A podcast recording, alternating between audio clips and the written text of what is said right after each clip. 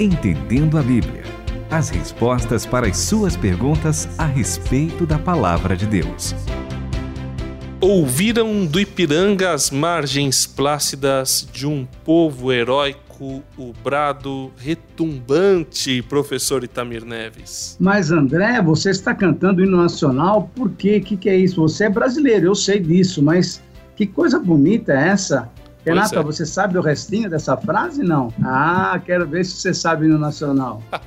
se o penhor dessa igualdade conseguimos conquistar com o um braço forte, em teu seio, ó liberdade, desafio o nosso peito à própria morte. Agora você, Tamir. Ó pátria amada. Idolatrada, salve, salve. André e Renata, é muito interessante, né? Quando a gente ouve essa poesia, esse hino, quando a gente canta, a gente logo pensa no nosso país, né, no nosso Brasil.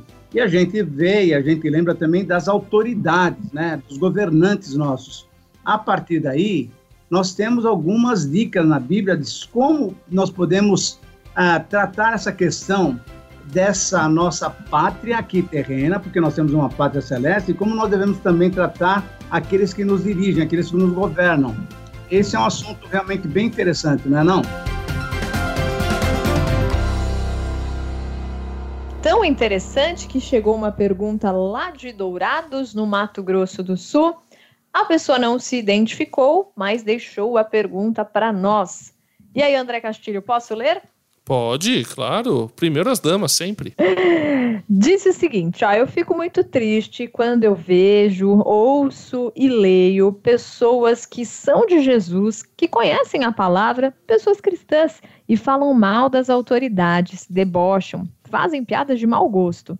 Apesar de que aqui no Brasil temos né, essa liberdade, mas eu gostaria que vocês falassem como nós cristãos devemos agir e pensar sobre isso, uma vez que a Bíblia diz que nós devemos orar pelas autoridades. E a Bíblia fala muito mais ainda sobre isso, não é, professor Itamir? Exatamente. A Bíblia não só nos recomenda orar, depois nós vamos ler esse texto, mas ela tem uma palavra muito interessante, uma palavra já do Novo Testamento, quer dizer, é uma palavra que serve para todos nós. O capítulo 13 do livro de Romanos, nós temos um texto assim muito sério em que a Bíblia nos orienta e mostra exatamente como é que nós devemos encarar as autoridades. Será que uh, só pela votação ou só pela, pela eleição é que uma pessoa está lá no poder dirigindo uma nação?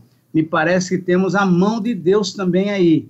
E eu queria que vocês lessem, por gentileza, Romanos capítulo 13. Vamos abrir e até quero convidar esse querido irmão que nos escreveu, que não deu o seu nome, é uma pena isso. A gente gostaria de estar sabendo o nome de todos os nossos ouvintes, porque é legal a gente conversar e explicar falando o nome da pessoa. O capítulo 13, logo no comecinho dele, fala uma coisa muito interessante. Na minha versão, que eu vou ler na revista e atualizada, diz assim: todo homem esteja sujeito às autoridades superiores, porque não há autoridade que não proceda de Deus.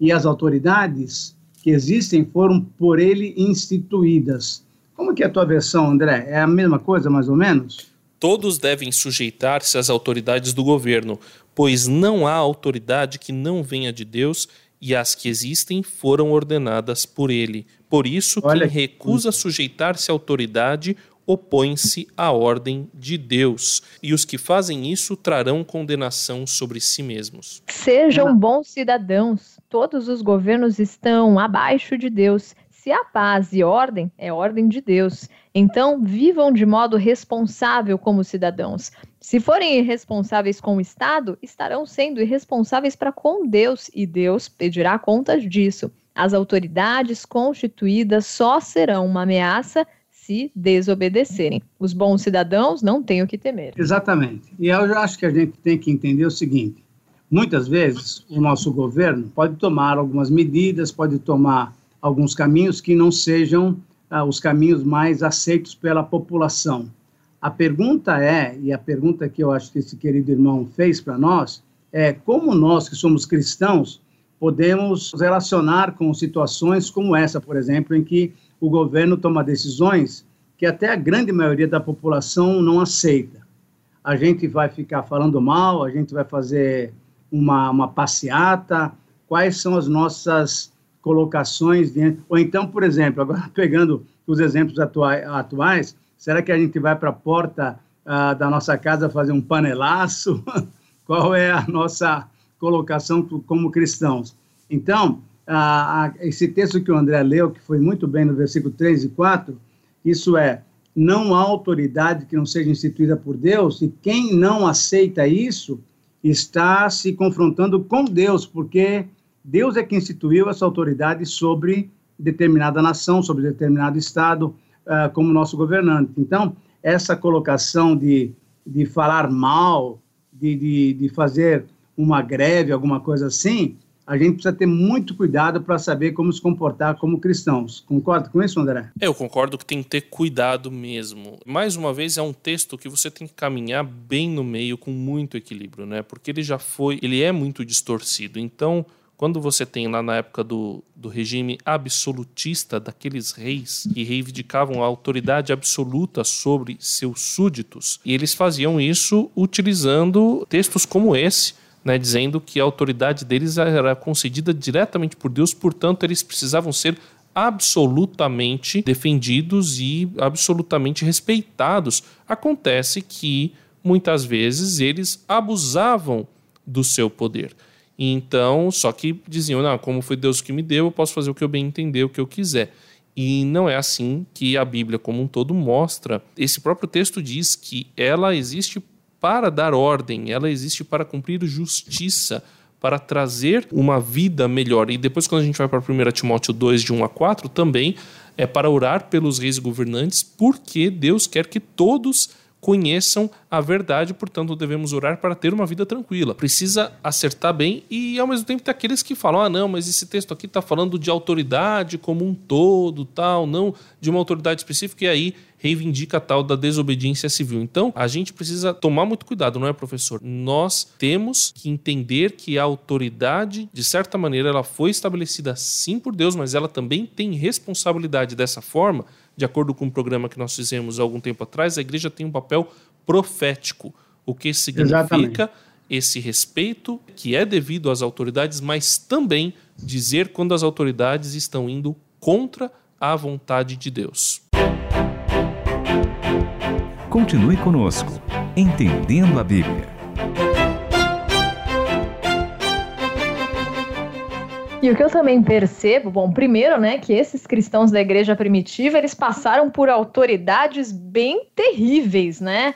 E muitos foram queimados vivos mesmo, usados ali como luzeiros da cidade. As autoridades eram terríveis e são eles que nos mostram que a gente deve continuar orando, porque mais do que obedecer às autoridades, a gente está obedecendo a Deus. Então é um exercício de confiança e de temor incrível. Você discordar daquela autoridade, mesmo assim você orar por ela, porque você ama a Deus. Mas eu também percebo que na democracia, né, o poder ele emana do povo, é um poder representativo, a gente escolhe ali quem vai, mas é claro, só porque Deus permite que isso aconteça, e o nosso papel também é fiscalizar, é cobrar mas não cobrar em termos de sair destruindo as coisas, porque aí você está indo contra os seus princípios cristãos, né? Mas conseguindo ali é, conhecer um pouco mais para poder tá ali conversando, fazer perguntas pertinentes, cobrar de forma pertinente, mas também, se você votou e aquele que você gostaria que te representasse não tá te representando, da mesma forma você tem que orar.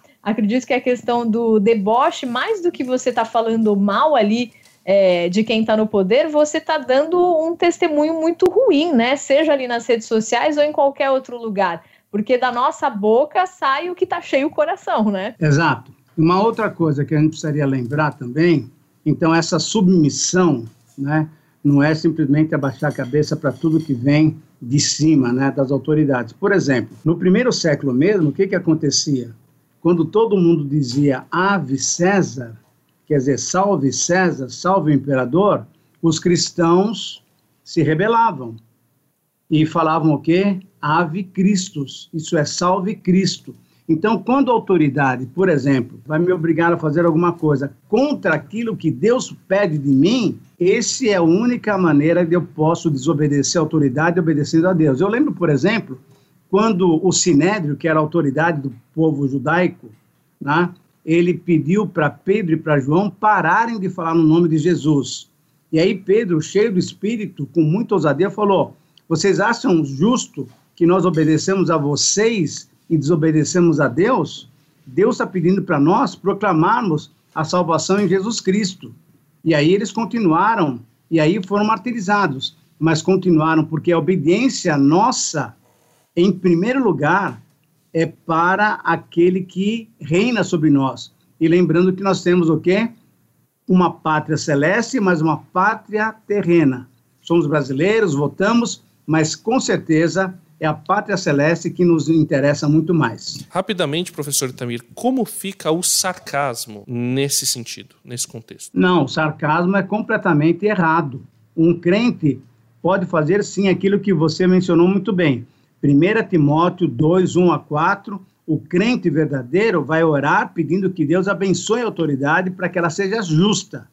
Agora, falar mal, maldizer, fazer sarcasmo, isso não edifica. Portanto, esse não deve ser um procedimento correto do cristão. O exemplo do Itamir me lembrou também de Sifra e Puar, que elas receberam a ordem de que não poderiam dar à luz aos filhos das mulheres hebreias. E elas deveriam matar essas crianças. E elas pensaram: não, meu Deus não vai estar de acordo com isso, e elas não obedeceram à ordem, mas por temor ao Senhor, né? E foram amparadas também pelo Senhor das consequências que esse ato de desobediência poderia trazer. Mas, no geral, a gente deve obedecer às autoridades, sendo aquelas que a gente votou e foram eleitas, ou se a gente votou em outro e não for eleito, por amor ao Senhor, né?